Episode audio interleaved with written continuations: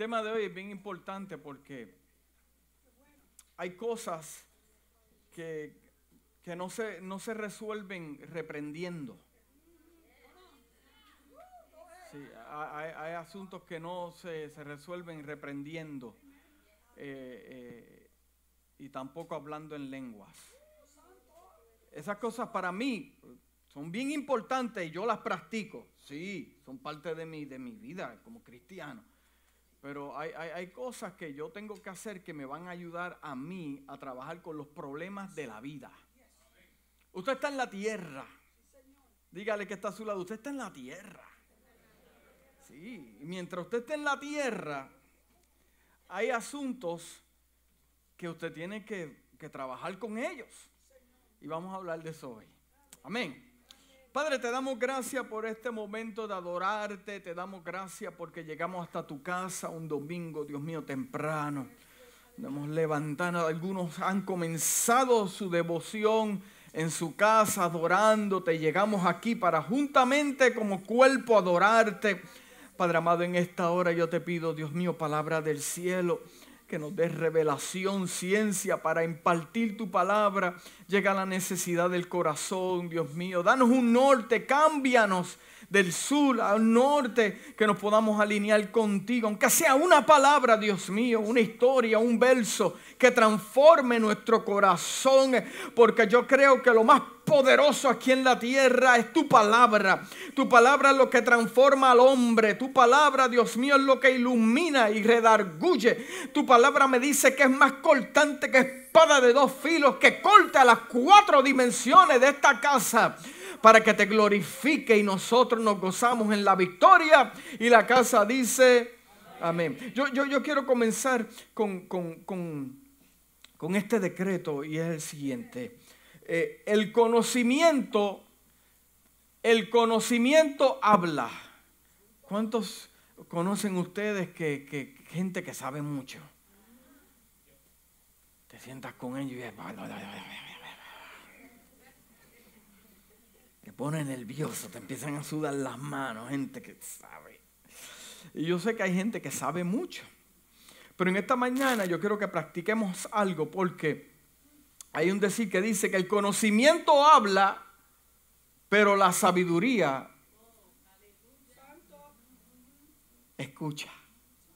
Por eso es que si vas a comer después del servicio y hay cuatro que están chaquín, chin, chin, pero hay uno que está callado y observando, ese, ese es el que tiene la sabiduría. No estoy diciendo, hermano, diga, el pastor dijo que pues si uno habla mucho, que no, no, no, no, no, no. No, no, vamos a aclarar el asunto porque no quiero pleito. El conocimiento habla. Porque hay momentos en que, en que uno habla y hay momentos para escuchar. Y si uno escucha, ¿verdad? Uno retiene y uno aplica. Eh, una de las metáforas en la Biblia, usada cada vez, muchas, muchas veces, es la palabra batalla. Diga batalla. Eh, eh, la, Biblia está llena de conflictos. Moisés tuvo conflictos en batalla, Abraham tuvo conflictos en batalla, David tuvo conflictos en batalla, eh, Josué tuvo conflictos en batalla, porque cada vez que, que tengas que conquistar algo, nadie te lo va a dar de gratis. Y ese es el problema de mucha gente que quiere obtener algo gratis cuando en este asunto usted tiene que pagar un precio. De acuerdo al precio que usted pague en la prueba, es que usted recibe su galardón y su promoción. En este asunto espiritual no, no, hay nada de gratis, ¿ok? En este asunto del Evangelio, de Dios, de todo este asunto, no hay nada de gratis. Tampoco hay atajos. there's no shortcuts. No, no, no, no. Aquí no hay atajo. Y la Biblia me habla mucho de batallas. También Jesús tuvo batallas con los religiosos. ¿Cuántos no han tenido batalla también? Daniel tuvo también batallas. Sí, la, la Biblia habla de batallas. Y usted también va a tener las suyas. Le guste o no le guste, en algún momento va a tener su batalla. Y también la Biblia me habla, eh, eh, en el libro de Efesios, el apóstol Pablo también nos habla de que ah, eh, existe un mundo espiritual, un mundo espiritual. Y, dice en el libro de Efesios capítulo 6, versículos 11 y 12, pónganse toda la armadura de Dios, pónganse toda, no me dice alguna, toda. Y aunque el tema no es la armadura de Dios, quiero, quiero leer otro versículo para completar el pensamiento. Dice, pónganse en toda la armadura de Dios para que puedan hacer frente a las altimañas del diablo. Porque nuestra lucha no es contra seres humanos, sino contra poderes, contra autoridades, contra potestades que dominan este mundo de tinieblas, que dominan el mundo de las tinieblas contra fuerzas espirituales malignas en las regiones celestiales. Dice el apóstol Pablo. So, ya usted sabe esto. Usted sabe que muchas luchas que tenemos son asuntos espirituales. Espirituales. Entonces usted dice, pero, pero ¿cómo es un asunto espiritual y yo tengo problemas con el vecino? Se le mete el diablo de vez en cuando. ¿Por qué? ¿Por qué? Porque aunque usted vea a la persona de frente, la influencia que está atrás es espiritual. La influencia, por eso es tan importante usted discernir, porque hay momentos para usted ser diplomático y otros momentos para usar la guerra. Y usted no va a usar la guerra cuando es un asunto que no es la persona, es lo que está detrás. ¿Me está entendiendo? Entonces dice, pero ¿por qué tengo conflicto con esta persona en el trabajo? Yo no le he hecho nada, al contrario, le he traído almuerzo. Le digo a mi esposa, mira, sírveme para dos, para mí y para mi enemigo. Y usted le da almuerzo, usted le paga almuerzo, usted lo lleva a pasear, le da y como quiera, no hay nada. Sí, porque hay algo espiritual que se está moviendo. Y Dios eh, le da autoridad a eso que pase para madurarte, cambiarte, romperte, crearte millaje. Diga millaje. Sí. Entonces yo, yo estaba buscando este versículo, a ver si me dice algo, otro punto de vista, sin quitarle al contexto de, la palabra. Y, y dice así, en la traducción Passion en inglés dice, ponte la armadura completa de Dios provista para vosotros para que estéis protegidos mientras luchas, mientras luchas contra las estrategias malignas del acusador. Tu combate cuerpo a cuerpo no son con seres humanos, sino con los que están más altos, llamados principados, autoridades, operando en la región celeste bajo reinos celestiales porque son una clase poderosa de dioses, demonios, malignos, que están en este mundo oscuro de esclavitud. ¡Wow! Entonces yo quise buscar la definición de estrategias. Estrategias. La primera definición me habla arte de proyectar y dirigir operaciones militares especialmente las de la guerra, especialmente de la guerra. Entonces eh, quise buscar otra definición y me dice, serie de acciones muy medidas, encaminadas hacia un fin determinado, encaminadas hacia un fin determinado.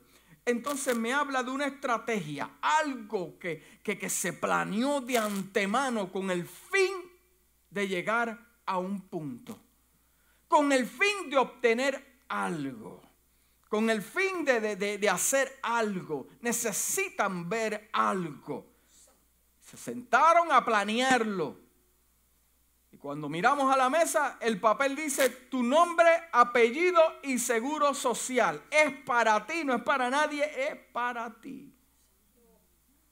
Entonces, si yo quiero buscar, pero pastor, explícame, ¿Cuál sería eh, eh, eh, el, fin de la estrategia? Si me encuentro en una batalla espiritual, el fin de la estrategia es, primero robarte, diga robarte. robarte, robarte. El segundo punto, el segundo punto es el siguiente, matarte. Matarte. Si te pueden matar, pueden destruir un mundo, un mundo de gozo, de alegría, robarte, matarte. El tercero es que no tengas gozo. ¿Cuánta gente en la iglesia no tiene gozo? Usted no peca, usted no sale, usted no parisea, usted no bebe, no fuma, no practica el pecado, no es esclavo del pecado, pero sin embargo saben cómo quitarte el gozo. Ay, Dios mío. Saben cómo quitarte la paz. Y siempre y cuando te puedan quitarte la paz, se te complica llegar a los servicios se te complica orarle al Señor.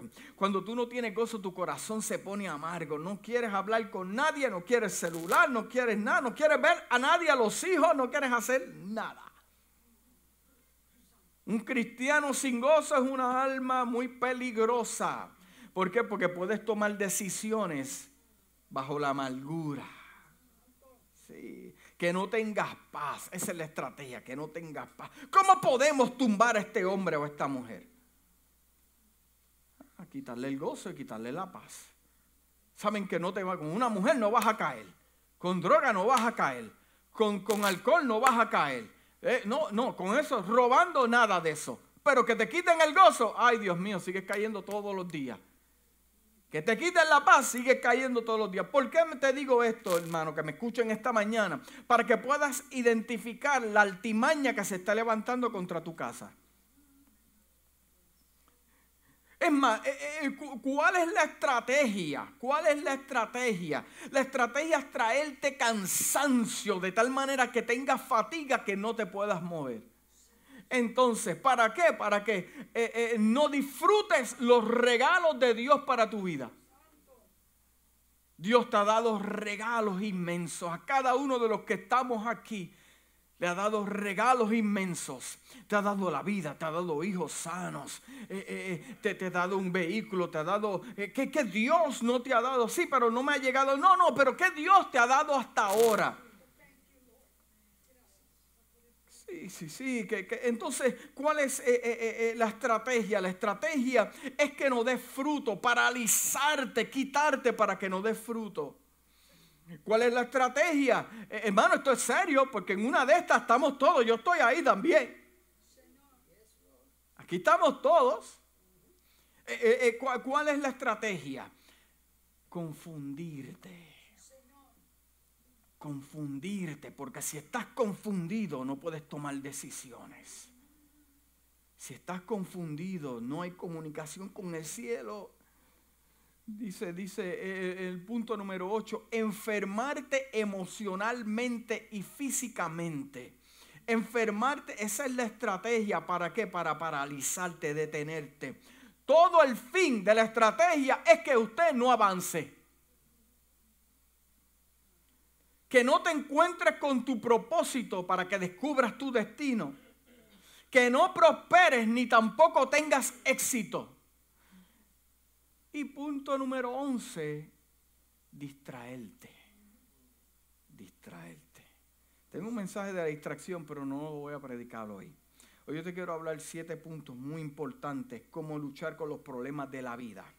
En el libro de Juan capítulo 10, versículo 10 dice, el ladrón no viene sino para hurtar y matar y destruir. Yo he venido para que tengan vida y para que la tengan en abundancia. También las batallas que usted pelea día a día son batallas, ¿verdad? Que, que, pasan, eh, batallas financieras. Ahí no está el diablo, no hay demonio. Usted tomó unas decisiones incorrectas financieras y hoy en día está pagando el precio de las consecuencias. Cuando lleguen los taxes, saldo todas mis tarjetas. Y vamos a estar cero deuda. Pero de momento te llega algo en el email. No pagarás intereses por 18 meses. Y tú dices, uff, esto es de Dios. Y tú vienes y sientes la unción y llamas a tu esposo. Ay, Dios mío, el esposo ocupado allá en el trabajo, en sus batallas.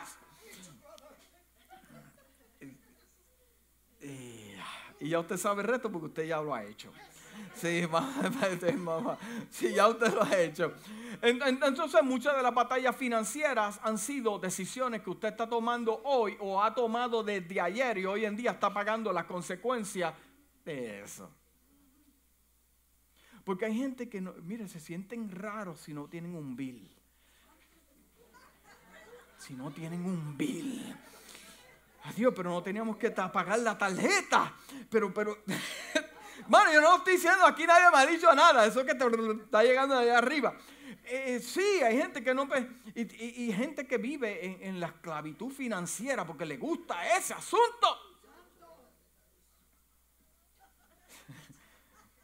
Sí, y, y, cuando llega el primer día del mes que no tienen que se sienten raros, tienen que gastar algo. Entra el cheque por aquí y se va por acá. sí, sí. Eh, eh, eh, también tenemos batallas en relaciones, relaciones con, personas que, como dije al principio, por más que usted haga, usted lo, usted quiere sentar, lo sienta, usted quiere acostar, usted lo acuesta. ¿Cuánto quiere? Dame dos almohadas, le das tres almohadas, lo sacas aquí, lo baña y como quiera. Se sienten inconformes y te buscan un defecto. Batallas con relaciones, yo creo que es una de las más fuertes en esta vida.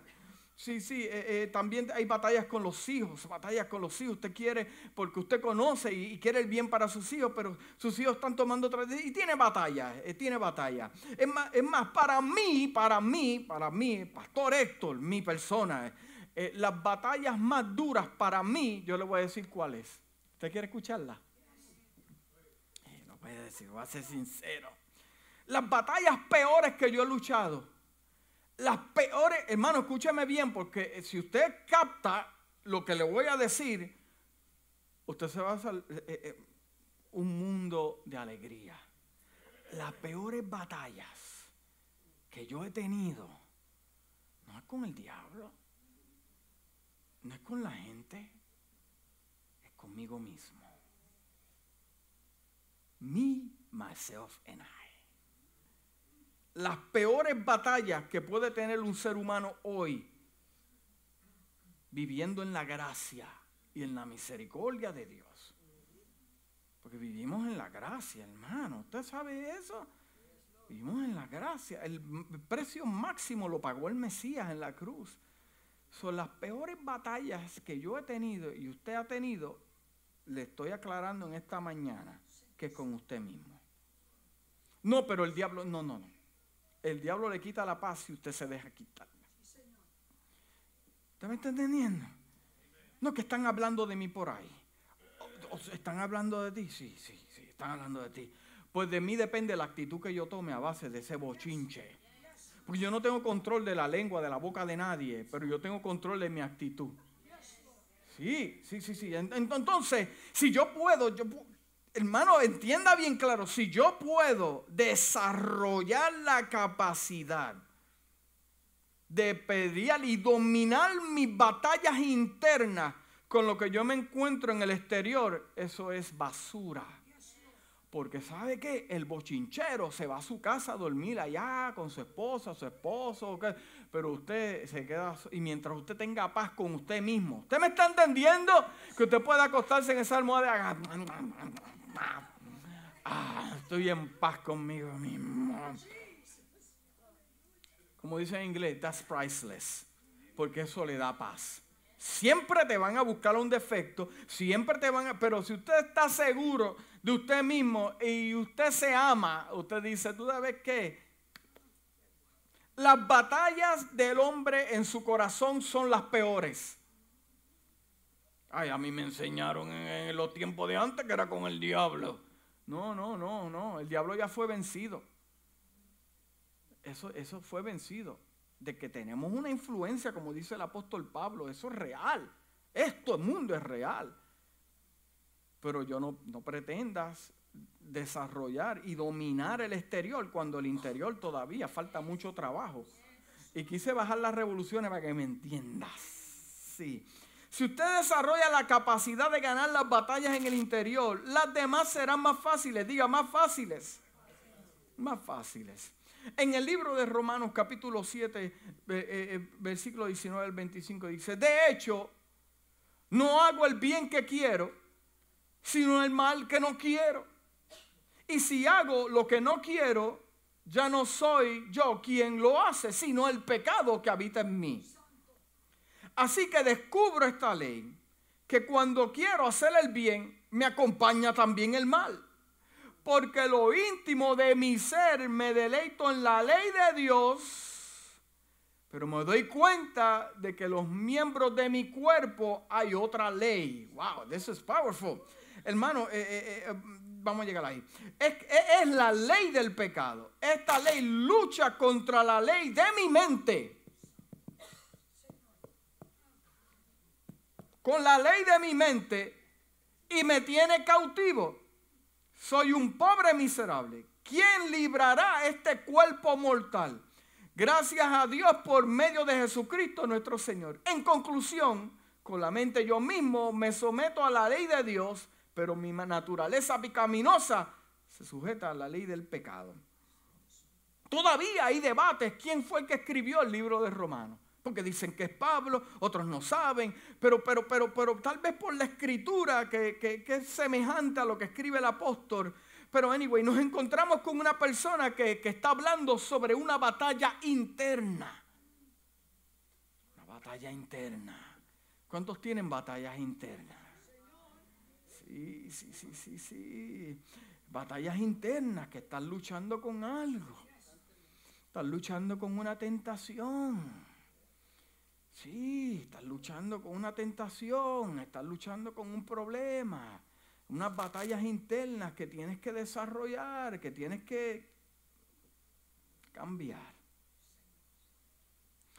Pero hablando de batallas, hay otros que están batallando con Dios. Hay gente que me escucha en las redes sociales y gente que está sentada aquí, que está luchando con Dios. Pastor, explícame esto. Sí, porque Dios quiere hacer una cosa, y nosotros queremos hacer otra. Segundo, Dios quiere cambiar tu nombre y darte otro nombre, pero usted insiste en mantener su mismo nombre. Eh, eh, eh, Dios quiere desatarte, pero tú te vuelves a atar. Dios quiere arrancar cosas de ti, pero tú siempre llegas al valle conocido, mientras Dios te quiere llevar a lo desconocido para revelarte grandes cosas pero usted vuelve a lo cómodo, a lo acostumbrado, a lo que a la zona de confort, a lo que es fácil. Pero Dios te quiere llevar a lo difícil para que te desarrolle tu interior, para que te puedas encontrar con batallas a otro. Hermano, yo lo que estoy hablando es algo poderoso en esta mañana. Sí, Dios te quiere desatar te quiere quitar eso, pero usted vuelve al mismo camino. Dios quita gente de tu lado y usted la vuelve a buscar. Ese es un tipo está peleando con Dios, hermano. Dios te quitó ese hombre, esa mujer, esos amigos. Usted dice aquí, todo el mundo me dejó solo. Pues claro, porque hacia donde tú, te, tú vas a llegar no pueden ir contigo. No los llame, no los busque, no le hermano, si te dejaron si te dejaron, déjalos ir. Si te dejaron, just let them go. ¿Cuál es el pleito? Déjalos ir. Mira, eh, eh, eh, dice el libro de Juan, primera de Juan, capítulo 2, versículo 19. Salieron de nosotros porque no eran de nosotros. Porque si hubieran sido de nosotros, habrían permanecido con nosotros, pero salieron para que se manifestase que no todos son de nosotros, hermano. Si salieron, just let them go. ¿Cuál es el problema? ¿Por qué lo sigue llamando? Ay, yo sigo llamando a este y me sigue insultando. Pero es que tú tenías control de esa llamada, hermano. Eso mismo, ¡Wii! Ahí está, confirmación. Oh, no te quiere con ellos, no te mezcles. Y tú vuelves y te mezclas. Dios no quiere que comas con ellos y te vienes el primero que hace el party. Y se sientan. Y después pasa algo que no te gustó. Y te empiezas a quejar con la esposa. Yo, y la esposa te dice, pero chico, yo te lo dije. Te juntes con ellos. Pero, pero el, el, el, mismo capítulo y versículo en la versión de Message Bible dice, nos dejaron, ¿a cuántos han dejado aquí? Yo soy el único. Yo soy el único. Mire, sea sincero y levante la mano.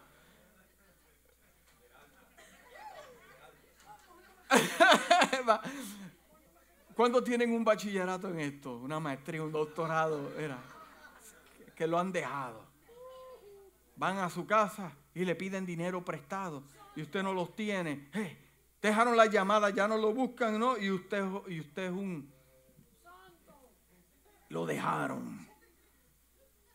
Sí, sí, sí. Pero, pero dice, nos dejaron. Porque nunca estuvieron realmente con nosotros. Si lo hubieran sido, si hubieran, se hubieran mantenido leales hasta el fin, al irse mostraron sus verdaderos colores y mostraron que nunca permanecieron. Sus colores reales salen en el mundo de la presión. Sí. Y yo sé que esto viene de un contexto diferente, pero te estoy dando un principio con este pensamiento. Dice, Dios te quiere sanar de diabetes. Estoy hablando de la gente que está luchando con Dios. Dios te quiere sanar de diabetes. Pasa los domingos para que Dios te sane de diabetes. Y cuando llega la noche te jalta de dulce. Y Dios te dice, pero yo te quiero sanar, pero tú te jaltas de... ¿Sabes? Eh, em, mi espíritu no va a contender con el hombre todo el tiempo. Sí, Dios te quiere. Entonces, Dios no me sana, Dios no me sana, Dios no me sana. No es que Dios no te quiera sanar, es que mm, sigues comiéndote el dulce. Eh, eh, eh, mira, Dios te dice, Dios te dice, esto es para algo ahí en las redes sociales. Dios te dice, mira, papá, lo que necesitas son cinco piedras nada más, porque la que vas a usar una, pero coge cinco. Pero usted quiere llegar con un tanque de guerra.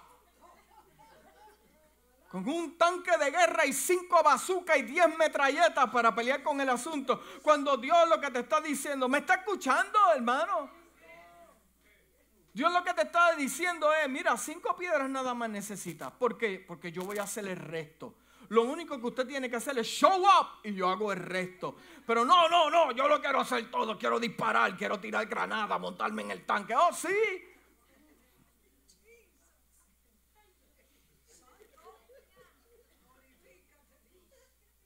Alguna vez yo, me pregunto, ah, la verdad que Dios es Dios. Porque bregar y trabajar con tantos cabezones, incluyéndome a mí. Yo soy un cabezón. Él tiene que ser Dios. Porque Dios quiere hacer algo y usted quiere haciéndole fuerza y Dios te dice, y Dios sigue ahí. A la verdad que su gracia y su misericordia es incomparable es incomparable. Sí, sí, sí. Pero, pero, pero habrá un sabio. Habrá un entendido en la casa, en una familia, que le pueda aconsejar a dos o tres, mira muchacho y muchacha, deja de pelear tanto con Dios, no te sirve, échalo a la basura, vas a perder años tratando de pelear con Dios. Yo tengo noticias del que está peleando con Dios. Eh, no vas a ganar. No vas a ganar. Te lo prometo que no vas a ganar. No vas a ganar. Pero hay una historia en el Antiguo Testamento y encontramos la vida de rey Josafat. Recibió una noticia de un amigo. Dice, tres naciones enemigas vienen contra ti para luchar contra Israel las probabilidades no eran demasiado buenas. Las apuestas estaban 10 a 1. Son tres naciones contra la única nación de Israel. El que se mete con Israel se mete en problemas. Porque Israel es el pueblo de Dios. Y es una promesa dada a Abraham. La Biblia dice que el que se mete con Israel va a perder. ¿Estamos? La Biblia nos dice que estas tres naciones, los moabitas, los amonitas y los menuitas, todos los, feitos no, los manitas. Y, la historia se encuentra en Segunda de Crónicas, dice, después de esto sucedió que los hijos de Moab y los hijos de Amón, junto con algunos de los menuanitas, vinieron a hacer guerra contra Josafat. Entonces algunos vinieron y le informaron a Josafat diciendo, una gran multitud viene contra ti desde mar allá, desde el mar. Sí, y yo estoy seguro de que Dios puso la historia de Josafat y la permitió para enseñarnos hoy en día qué tenemos que hacer. Y te voy a dar el primer principio. ¿Estás preparado? ¿Estás preparado para el primer principio? ¿Vas a escribir? Después no me diga, pastor, quiero hablar contigo. Y me habla que la guerra es que no te dieron los tickets para Disney. Reprender en el nombre. Ahí yo aplico la reprensión y ahí y hablo lenguas y todo. Sí, ahí le metemos full gas. El primer, el primer principio en tus batallas, primero, primero, tienes que identificar cuál es tu enemigo. Tienes que identificar cuál es tu enemigo. En el versículo primero, número uno, nos muestra el primer principio para superar las batallas de la vida identifica a tu enemigo. Esto parece un principio bastante obvio, pero la realidad no lo es. Muchas personas simplemente no saben quién es su enemigo y comienzan a desconfiar de la gente. A menudo pensamos que el enemigo es otra persona, incluso miembros de su propia familia. Bueno, puede ser que, que los que se oponen no estén en contra de nosotros, sino a favor de nosotros. Muchas veces el enemigo es nuestra propia actitud, la forma en que manejamos la situación. Antes de que podamos comenzar a ganar nuestras batallas, tenemos que saber con quién es que estamos luchando. Si yo pudiera ver quién es mi enemigo y desarrollarlo, ya yo entiendo qué es lo que está pasando detrás de la persona. Entonces el vocabulario que tengo que usar no es el vocabulario para agredir, para ofender, para poner en las redes sociales. No, porque puede ser que la influencia es espiritual. Puede ser influencia eh, de demonios y Dios lo pueda estar usando también para desarrollar tu carácter. Entonces, tienes que discernir que yo estoy reprendiendo. O estoy reprendiendo demonios o la misma mano de Dios que está permitiendo.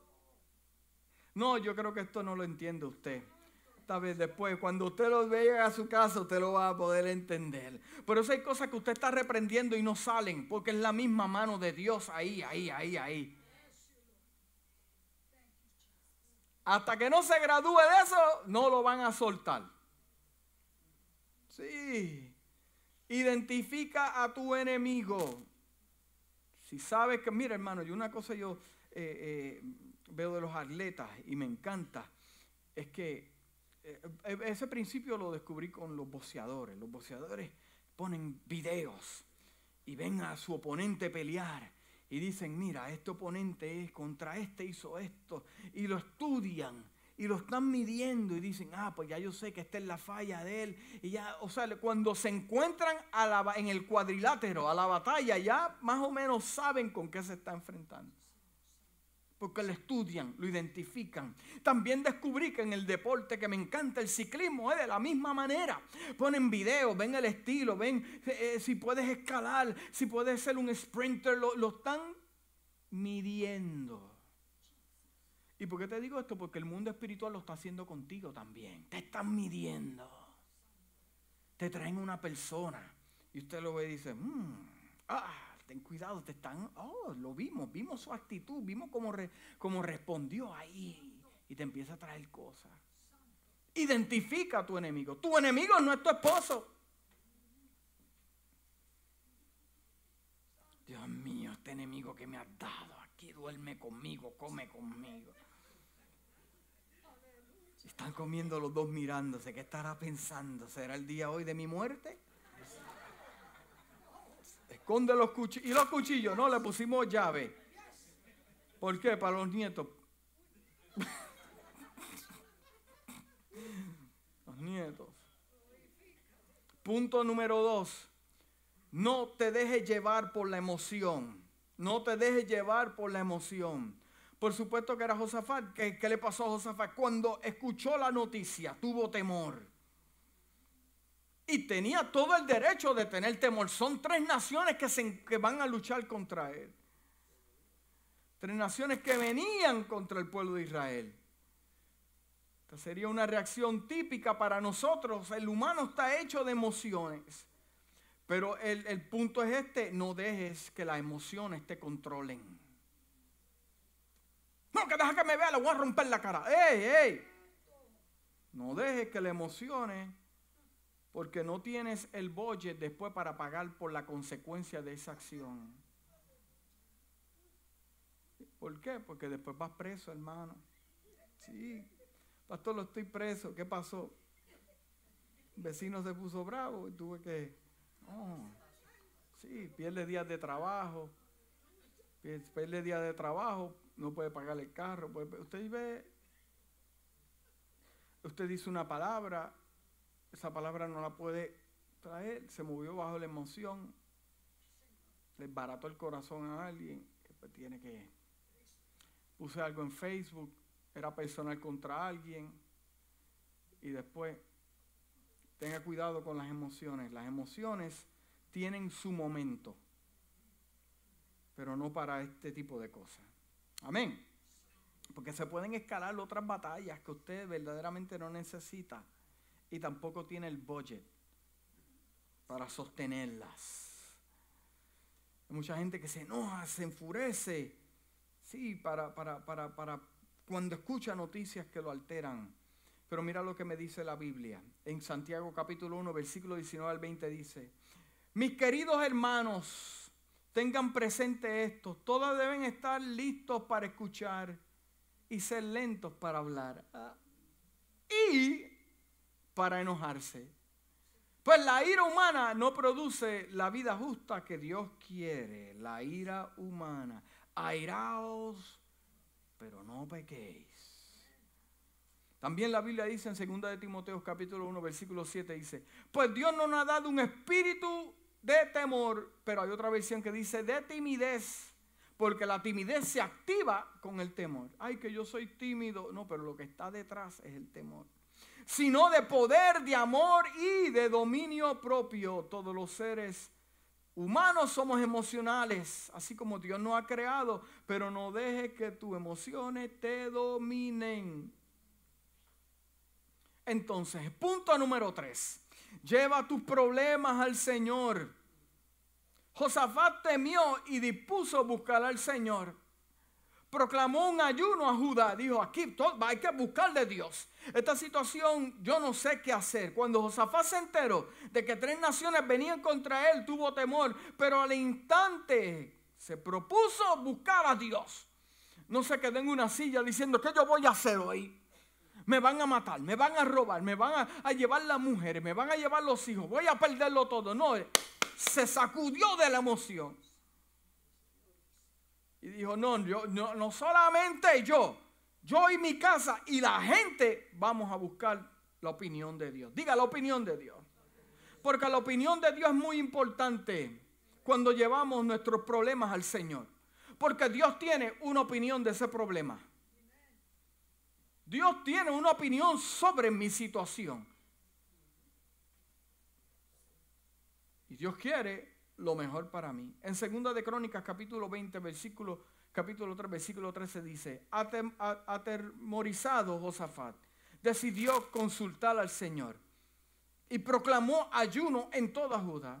Los habitantes de todas las ciudades de Judá llegaron para pedir juntos ayuda al Señor.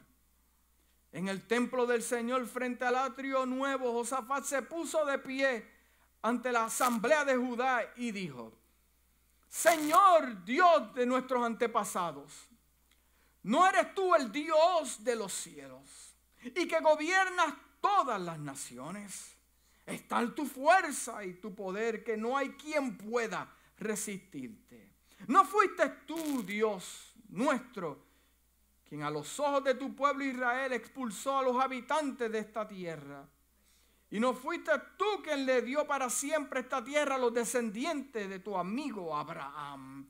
Ellos la habitaron y la construyeron en un santuario en tu honor diciendo, cuando nos sobrevenga una calamidad o un castigo por medio de la espada o la peste o la hambre, si nos congregamos ante ti, este templo donde habitas y clamamos ante ti en medio de nuestra aflicción, tú nos echarás y nos salvarás, nos escucharás y nos salvarás.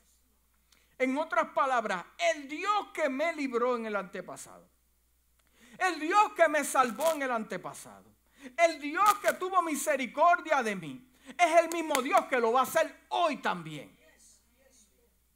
¿Usted me está entendiendo, hermano? ¿Usted tendrá alguna historia de algún milagro? ¿Tendrá alguna historia de, de, Hay gente callada que si abren la boca te cuentan una enciclopedia de milagros. Y por eso es que no hay nada ni nadie que los mueva. Se pueden tener temor en algún momento por una situación, pero como dice el americano, you stand your ground.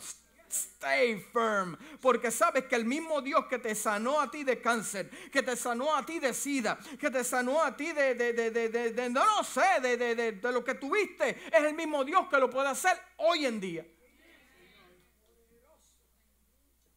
Por eso es bien importante que testifiques para que aumentes la fe de otros, de que si Dios lo hizo contigo, lo puede hacer con el otro también. Tú no permitiste que invadiera a los moanitas, ni a los, ni a los moabitas, ni a los del monte de Seir, sino que lo enviaste por el otro camino para que no destruyera a esas naciones. Mira cómo nos pagan ahora, viniendo a arrojarnos de la tierra que tú nos diste por, por herencia. Dios nuestro, ¿acaso no vas a dictar sentencia contra ellos? Nosotros no podemos oponernos a esa gran multitud, una multitud que viene a atacarnos. No sabemos qué hacer. El rey dijo, yo no sé qué hacer. Usted se va a encontrar en situaciones que usted va a decir, yo no sé qué hacer. Se ha encontrado en situaciones que usted diga, te dice, yo he agotado todos mis recursos. He usado toda mi diplomacia. He hablado. Ya yo no sé qué hacer. Pero él no terminó la frase ahí. Él dijo, yo no sé qué hacer, pero en ti es lo único en que yo confío. En ti es el único te encontrarás en situaciones de esta manera que no sabrás qué hacer. Pero en tu vocabulario debe existir la palabra, pero en ti Dios yo confío. Porque si usted confía en Dios, usted va a estar tranquilo. Si usted confía en Dios, usted va a estar tranquilo. Dígale tranquilo al que está a su lado. Todos los hombres de Judá estaban de pie delante del Señor junto con su mujer y sus hijos, aún los más pequeños. Esto nos lleva al punto número cuatro. Este es bien importante. ¿Estás ready? Admite que necesitas ayuda.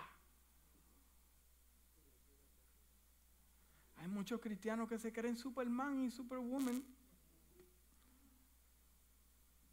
Y se mantienen encerrados en su problema y le cae un problema tras otro, y otro tras otro, y otro tras otro, y son una bomba de tiempo, y explotan de momento, no se sabe, ni ellos saben cuándo van a explotar. Pueden explotar en la calle, en su casa, o de alguna manera hay que admitir que necesitas ayuda. Si usted necesita ayuda, usted tiene que decir, I need help. Yo me he encontrado con gente de altura ministerial que me ha dicho, I need help. Yo he tenido que decir también, I need help. No sé qué hacer. Muchos de ustedes saben, para los que no lo saben, yo me encontré en una situación bien difícil. Yo dije, yo me voy a la bicicleta y yo me voy a, meterle un monte a orar, a ver qué puedo hacer. Y me, fui, fui a pasear, a orar con Dios. Y llegué a una loma y, la angustia me, me llegó tanto a mi vida solo que yo tiré la bicicleta y dije, Dios, yo no sé qué hacer. Los veo a la, a la derecha, los veo a la izquierda, los veo al frente, los veo, no sé qué hacer. De verdad que no sé. Yo me voy a dejar al hogar. Yo no sé qué hacer. Cuando yo dije eso, pues échate para un lado para que tú veas lo que yo voy a hacer. ¿Usted me está entendiendo? Sí, porque lo que el Señor muchas veces lo que está agotando es tu estamina de tu ego. Dejando que te canses. Pero nadie te toca, nada te molesta, nada está, pero están ahí. Voy a dejar que él se canse de luchar, porque te vas a cansar luchando con él, te lo estoy diciendo. Esperando ahí que te quebrante. Cuando tú le digas no puedo, no sé qué hacer. Ok, muévete a un lado y vas a ver mi gloria. ¿Cuántos dicen amén? Somos importantes ante esta gran multitud que viene contra nosotros. Y sabemos qué hacer, pero nuestros ojos están puestos en ti, dice la palabra. Debemos decir en algún momento, Dios, yo necesito tu ayuda yo necesito su ayuda. Solamente hay una persona que no pide ayuda y es el orgulloso de corazón.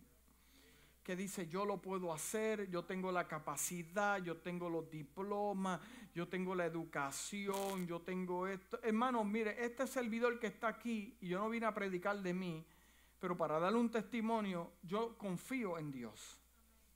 Esta iglesia ha sido fundada confiando en el Señor. Porque si yo me dejo llevar por lo que yo veo, si yo hubiera puesto mi mirada en los hombres, si yo hubiera puesto mi confianza en los que me dijeron te amo, estoy contigo hasta el fin, morimos los dos a, la misma espada, si yo no hubiera puesto mi fe en el Señor, si usted no hubiera puesto su fe en el Señor cuando llegó a esa crisis, ¿dónde usted estuviera? ¿Dónde usted estuviera? Sí. Pero entonces como nuestro corazón está contristo y humillado, el Señor no lo rechaza. Si necesita ayuda, usted vaya a Dios primero. Porque Dios se opone al orgulloso, pero da gracia al humilde, dice el libro de Santiago 4, versículo 6. Punto 5. Confíe en el poder de Dios. José, Josafat admitió, Señor, yo no sé qué hacer, pero le añado a esto, esto soy yo, pero yo sé que tú lo puedes hacer. Lo hiciste antes y lo vas a hacer hoy. El quinto principio para superar las batallas de la vida es confiar en el poder de Dios. Necesitamos poner nuestros ojos en el Señor, no en los hombres. Siempre, hermano, entienda una cosa. Siempre y cuando ponga su mirada en los hombres, usted va a tener un conflicto. Usted, porque los hombres le garantizo, le van a fallar. Pero déjeme aclararle, hay gente que son fieles, gente que son leales, que pueden estar contigo y se mantienen contigo. Usted dice verdaderamente que yo estaba equivocado porque conocí a alguien justo y leal. Pero déjeme decirle, siempre a su alrededor va a haber gente que le van a fallar. Por eso es que su mirada debe estar puesta en el Señor. Puesto los ojos en Jesús. Amén. Sí. Si mantenemos nuestros ojos en el Señor, nos vamos a mantener fuertes en nuestras circunstancias. Punto número 6, ya casi estoy terminando. Dile que está a su lado, relájese. Sí, ya está. Suelte esos hombros, hermano. Relax. Hay gente que necesita tomarse un té de relax. Llega a la casa, relax. Tenso. Gente tenso, hermano, Dios le bendiga. Que cuidado conmigo. Tenso. En la iglesia, tenso. Gente tensa. A mí me da hasta temor. Yo lo miro de lejos. Está tenso. Lo abrazo, no sé si me va a dar un caratazo, yo no sé. Relájese. Respire hondo. Suéltelo. No sé, camine, haga ejercicio, relájese. Porque lo que Dios va a hacer, usted no tiene control de nada de eso, hermano. Relax, como dice en inglés. Y ponga su fe en el Señor. Relájese. No se ponga tenso. Porque usted no va a adelantar el calendario de Dios de visitación para su vida. ¿Usted sabe por qué yo estoy tan relax con la iglesia? Porque a mí Hashem me prometió que yo iba a ver grandes cosas en la casa. Y este servidor que está aquí, sin que me quede una gota de mi alma, yo confío en Dios. ¿Usted sabe por qué yo confío en Dios? No es porque la Biblia lo dice. No es porque eh, me lo enseñó mi pastor ni el maestro de la escuela dominical, porque todos dicen amén. Es porque en el momento más duro de mi vida yo vi a Hashem operar. Que cuando yo me cansé, él me dijo, hasta aquí llegaron tus fuerzas, ahora yo voy a solucionarte el problema. Yo estoy relax con la casa porque Dios me lo prometió. Yo estoy relax con mi vida personal porque la Biblia me dice, caerán mil y diez mil a tu diestra, mas a ti no llegarán. Yo entiendo ese principio, pero no es lo mismo escucharlo que verlo.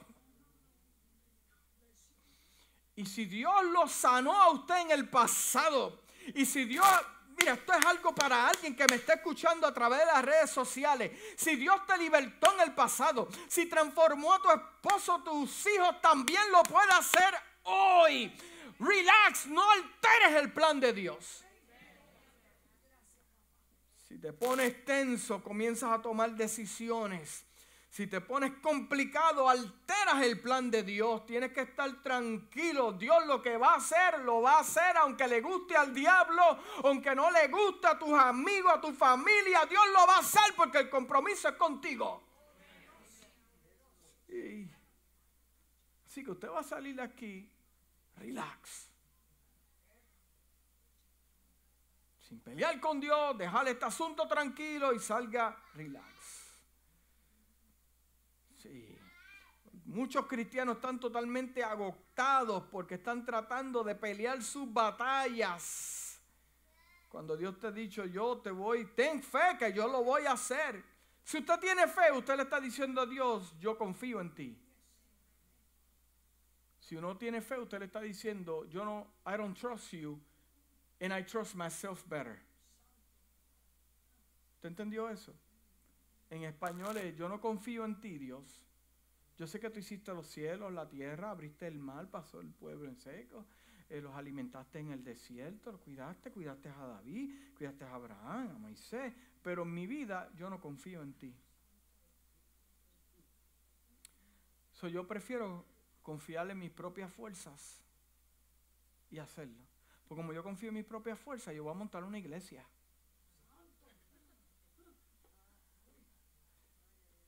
Como, como, como yo sé que lo puedo hacer,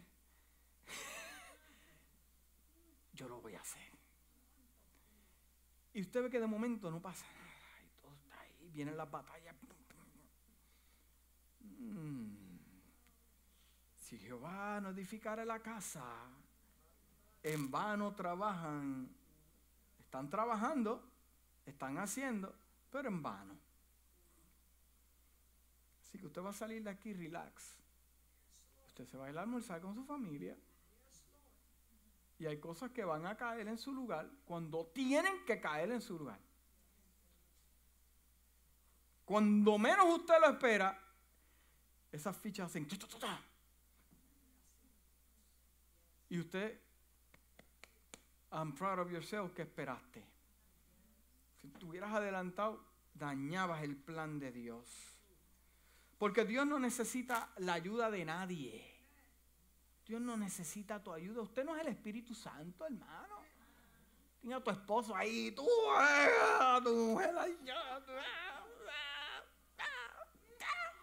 Usted no es el Espíritu Santo. Yo no soy el Espíritu. Yo no puedo cambiar a nadie en la iglesia. Yo entiendo eso bien claro. Yo lo puedo pastorear, darle un buen consejo y decirle, ya, ya yo tengo los consejos eh, pregrabados.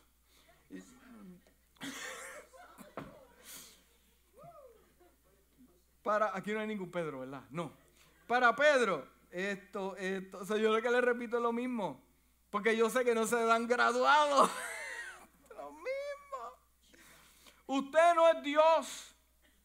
Usted no es el Espíritu Santo. Usted no va a cambiar a nadie. Deja que Dios haga su trabajo. Lo que Dios requiere de muchos, empezando por mí, terminando con usted, que usted sea obediente. Obediente. Quiero que vaya ahí. Sí, Señor, vamos para allá. Y en el camino tú vas a ver grandes cosas por la obediencia. Eh, eh, em, te exhorto que seas obediente. Te exhorto que seas obediente. Porque tu obediencia va a desatar unas cosas en el cielo que las vas a ver en la tierra y tú vas a decir, solo Dios podía hacer esto. Te aumenta tu fe, te fortalece tus huesos, te da otra perspectiva sé obediente.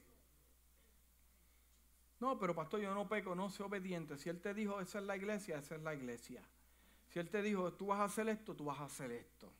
No pelee con Dios. Mm, sí.